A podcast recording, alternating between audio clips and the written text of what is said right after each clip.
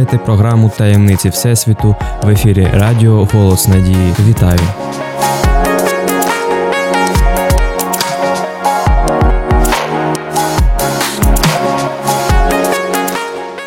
Де знаходиться початок Всесвіту? Як космос впливає на наше життя? Чи є розум на інших планетах? Що таке вічність і звідки взявся час? Скільки років нашій планеті? Чи існують ангели і демони? Що таке рай і пекло? Чи існують паралельні світи? Які можливості приховує в собі розум людини? Відповіді на ці та інші цікаві питання, а також точки зору науки і Біблії, ви зможете почути в програмі Таємниці Всесвіту.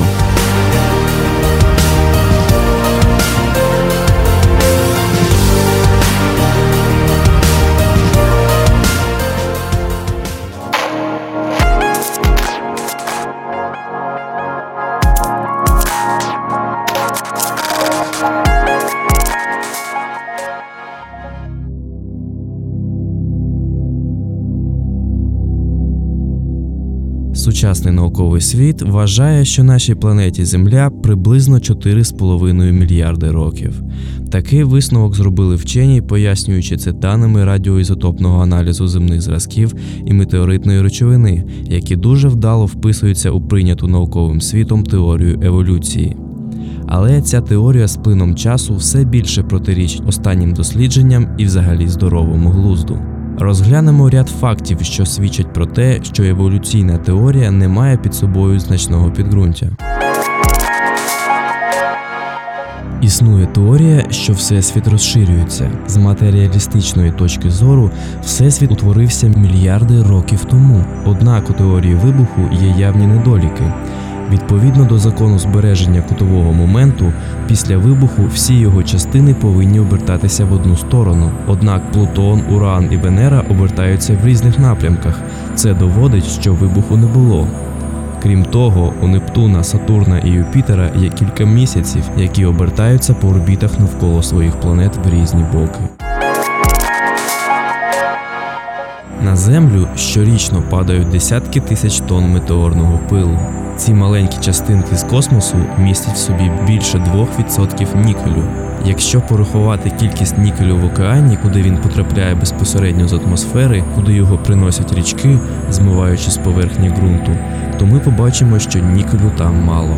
У земній корі також виявлена величезна недостача даного елементу, якого за мільярди років повинно було накопичитися набагато більше, ніж наявно сьогодні. Вчені креаціоністи стверджують, що виходячи з кількості нікелю в ґрунті і океані, нашій планеті кілька тисяч, а не мільярди років. Комети це досить маленькі астрономічні тіла до декількох кілометрів в діаметрі. Виходячи з теорії великого вибуху, їхній вік повинен збігатися з віком сонячної системи, який, на думку матеріалістів, нагадаємо, становить 4,5 мільярди років. Комети складаються з льоду, газів і крупинок різних металів, обертаються навколо Сонця по витягнутих орбітах. Проходячи біля сонця, ці космічні тіла, нагріваючись, втрачають частину своєї маси, яка, відірвавшись від ядра, утворює шлейф, званий хвостом. Природно, через такі втрати комета з часом зникає, випаровується. На думку вчених, кометі з малим періодом обертання для зникнення досить кількох тисяч років.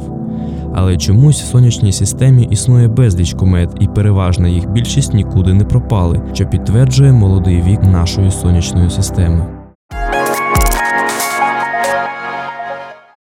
Даний час для визначення віку археологічних знахідок застосовується кілька методів, найвірогіднішим з яких вважається радіовуглецевий. Однак навіть цей самий надійний метод має величезні похибки. Завдяки аналізу отриманих даних вчені усвідомили, що швидкість радіоактивного розпаду не є незмінною, як це вважалося раніше, оскільки схильна до впливу багатьох сторонніх чинників. Ось лише деякі приклади датувань точного методу. Датування за вуглецем 14 показало, тільки що вбитий тюлень помер 1300 років тому. Шкаралопа живих равликів мала вік 27 тисяч років, вік раковини живого молюска 2300 років і так далі. У печері Бельт, що в Ірані, пролягає нижній шар породи, датований віком приблизно 6 тисяч років, а вище розміщений 8500. Тобто виходить зворотна послідовність шарів, що природно неможливо. І подібних прикладів існує безліч. Відносно радіоізотопного датування існує не менше проблем. У цього методу є серйозні недоліки. Ми не можемо бути впевнені в сталості швидкості розпаду, так як спостереження велися менше 100 років, а вчені оперують віком в мільярди років. Невідома початкова кількість досліджуваних речовин в зразку. Не враховуються зовнішні фактори, які могли змінити співвідношення досліджуваних хімічних елементів і вплинути на швидкість реакції. Всі ці причини можуть кардинально змінювати результати розрахунків. Було з'ясовано, що метод радіоізотопного датування може призводити до помилкових результатів сотні тисяч разів.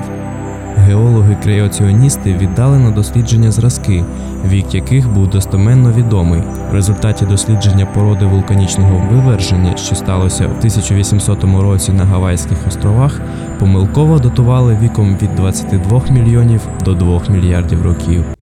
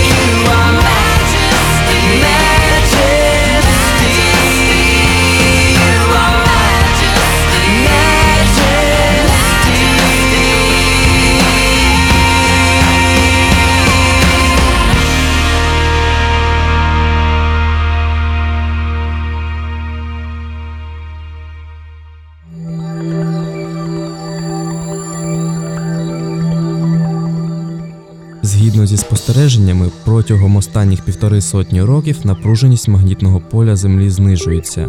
З тих пір, як німецький вчений Карл Фрідріх Гаус в 1845 році почав вести ці спостереження, вона знизилася на 10%. Розумно вважати, що і раніше напруга зменшувалася, хоча, можливо, з меншою швидкістю. Тобто кілька десятків тисяч років тому магнітне поле планети повинно було бути набагато сильніше, що зробило б неможливим життя на Землі. З цього виходить, що наша планета відносно молода.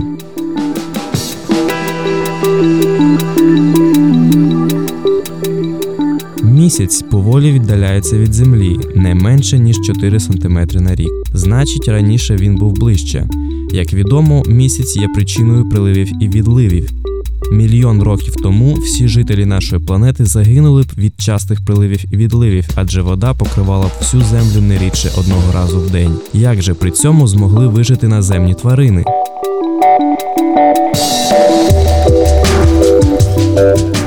Відомо, що в процесі розпаду урану утворюється свинець і гелій, який виходить в атмосферу. Як найлегший газ, гелій накопичується у верхніх шарах атмосфери. За мільярди років він повинен був накопичитися у величезній кількості в сотні тисяч разів більше, ніж сьогодні. Це підтверджує, що вік нашої планети обчислюється тисячами, а не мільйонами років. Сьогодні можна почути про датування віку Землі за допомогою крижаних кілець. Вважають, що в гренландському крижаному щиті щороку влітку нібито утворюється темне кільце через танення снігу, а взимку світле. Однак випадок, що стався під час Другої світової війни, спростував цю гіпотезу. Літаки зробили вимушену посадку в Гренландії. Коли через 48 років туди була направлена експедиція, щоб вилучити документи, літаки виявилися похованими під шаром льоду в 75 метрів, тобто на ріст склав близько 1,67 метра за один рік. Щоб дістатися до машин, була пробурена свердловина, і тоді виявили, що крижані кільця не є річними, як у дерев. З'ясувалося, що темні кільця льодовиків утворюються не влітку, а в період відлиги, яка може відбуватися десятки разів за рік. Найбільший кораловий риф Великий бар'єрний риф розташований в кораловому морі на північно-східному узбережжі Австралії. Він привернув до себе увагу після часткового руйнування під час Другої світової війни. Як відомо, коралові рифи формуються живими морськими колоніальними безхребетними поліпами, що мають вапняний скелет. Тому після руйнування риф продовжив своє зростання. Його рани почали заростати, а темп зростання стали регулярно відстежувати. Знаючи розмір рифа і швидкість росту, креаціоністи змогли визначити його повний вік 4,5-5 тисяч років. Вчені матеріалісти оцінюють вік рифа в 8 тисяч років. Обидва датування недалекі від біблійної хронології, але погано вписуються в теорію мільярдного віку планети.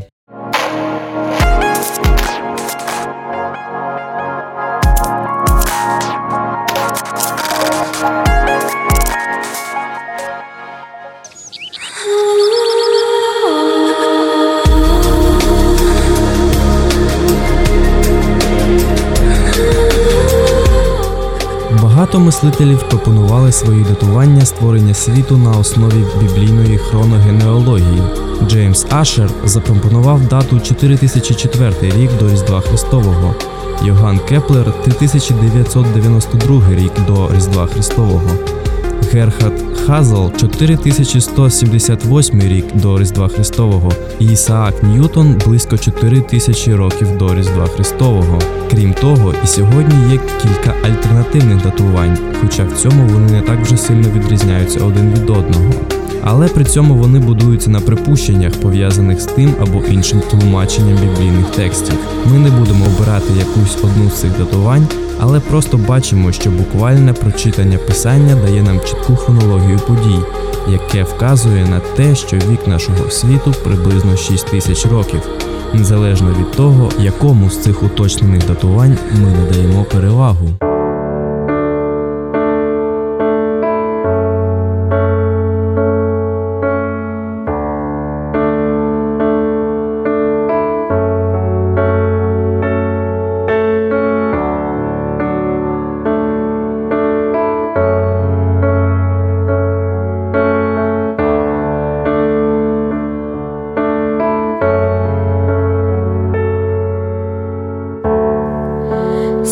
dulcie et c'est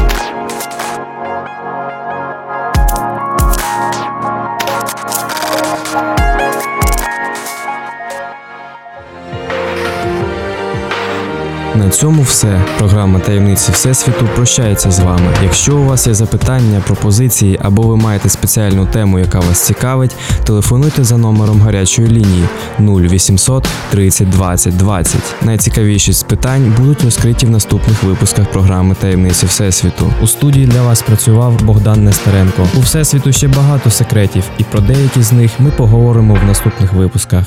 До зустрічі!